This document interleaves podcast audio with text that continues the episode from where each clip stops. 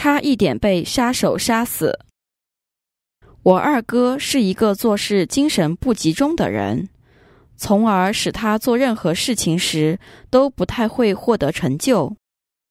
在父亲逝世前，把曾经经营的汽车零件店铺转让给我，因为我是弟弟，于是决定把生意转让给我二哥，而我就去经营自己的生意。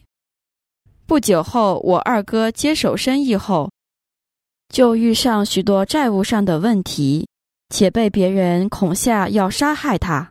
我因为怜悯二哥而去帮助他处理，终于也惹祸上身了。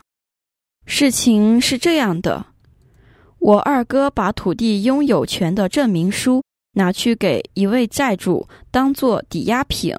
而我就去跟债主商量，要慢慢的偿还债务，但是他也不肯，坚持要征收我二哥的房子。有一天我头很痛，无法去帮我二哥照看店铺，于是就打电话请我弟弟替我去照看店铺，而我弟弟也很轻易地答应了。隔天下午，我弟弟一个人在照看店铺。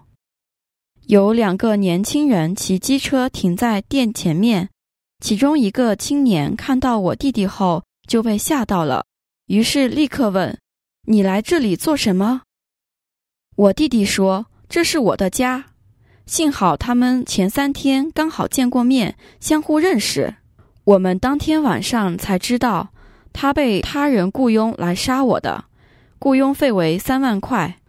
但当他知道我是他认识的人的兄弟，就不想再下手了。但杀手行业里都有一个行规，收钱后就一定要杀，若不成功，那么杀手自己就会被人家追杀。于是他就给我们选择：一是让他回去杀雇佣他的人；二是送他一笔钱，让他带家人一起逃走。我为了保命，就决定送他三万块钱。最后一切事情都解决了。目前欠很多债的二哥已经患心脏病而逝世了，享年五十五岁。我二哥有何业力导致事业无法获得成就，直到欠债？什么业力让我来负担二哥的债务，且被杀手来追杀？但什么功德庇佑我没有死？你二哥在事业上无法获得成就，而且还欠债，是因为在过去世很少布施。当帮助过谁，就要得到恩惠，或者如果不顺心，就去要求他人偿还。由于这个原因，使他做事情都没有获得成功，而要求他人偿还，使得今世要欠债。加上今世又结交了损友，喜欢喝酒、风流、赌博，让他染上了恶习，所以使他的生命很失败。